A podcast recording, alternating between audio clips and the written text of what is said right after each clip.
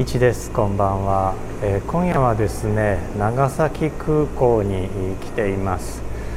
えーと、つい最近ですねあの大学からあの出張、まあ、これまでね県外への出張というのが禁止されていたんですけれども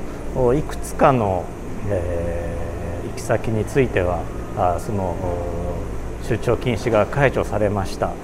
で、まあ、どういうところ行けるのかなと思って調べていったらですねあの、まあ、事実上佐賀県までということになっていましたあの長崎空港からね、えー、飛んでいる、えー、あのまあ、行き先ですね飛行機の行き先がまだ緊急事態宣言解除されていなかったりとかして、えー、まあ、東京であったりとか名古屋であったりとか大阪であったりとかがですねあの解除されていなくて飛ぶことができなくて。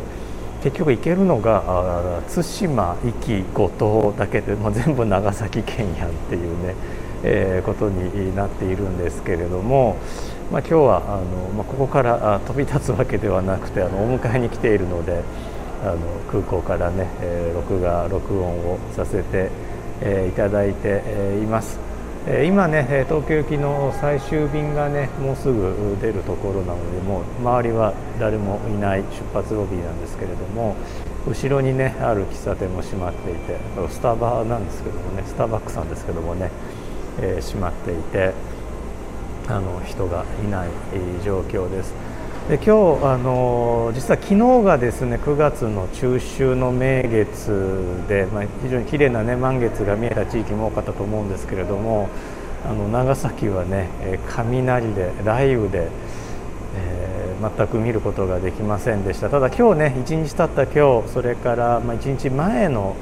お月様というのはね、えー、見ることができて大変綺麗でした。今日もすごく綺麗です。であの地表すれすれのね満月ってなんかすごく大きく見えますよね。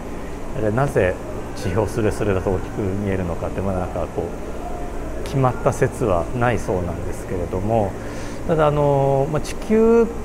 まあ、我々地球人から見て月っていうのはほら地球の衛星じゃないですか。地球の月じゃないですか。ただもしもその宇宙人、まあ、宇宙の生命体をこう人と呼ぶのかどうか分かんないんですけど、まあ、宇宙人から、えー、地球を見たら、えー、地球と月っていうのは惑星と衛星の関係ではないんじゃないかなと思うんですね。例えばえ木星にも衛星がありますあの大きなものが4つ小さいものは無数にありますえイオガニメデカリストエウロパですよね。木星の衛星、え火星にも衛星がいます。火星の月フォボスダイモスいます。まあ、こんな感じでね惑星は衛星伴っていることが多いんですけれども、え地球に関して言うと、まあ、そういったね木星と四大衛星の関係ガリレオ衛星の関係であるとか、まあ、火星と2つの月の関係であるとかとはもう全く異なっていて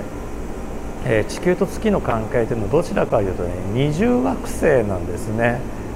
宇宙戦艦ヤマトを好きな方はあれですよ。ガミラスとイスカンダルですよ。地球と月、はい。えー、地球と月というのは実はあの重心を共有していてお互いがお互いの周りをぐるぐる回ってるんですね。もちろん地球の方が大きいので地球の方がこう振れ幅というのは小さいんですけれども、まそれでも地球と月というのは共通の重心があって、まあ、それは地球の内部にもあるんですけれどもそこを中心にお互いを振り回しているんですね。だからこれは、まあ、あの地球の周りを月が回ってるんじゃなくてお互いにこう引っ張り合ってる引っ張るというんですかねあのお互い一つの形としてこうぐるぐる回ってるということで。えー、まあ、地球月二重惑星系と呼ぶのが正しい認識なんじゃないかなと、まあ、少なくともこう、まあ、我々地球人はやっぱり地球を中心に物事を考えちゃうんですけれども宇宙人から見たらあ月というのは衛星と呼ぶには巨大すぎる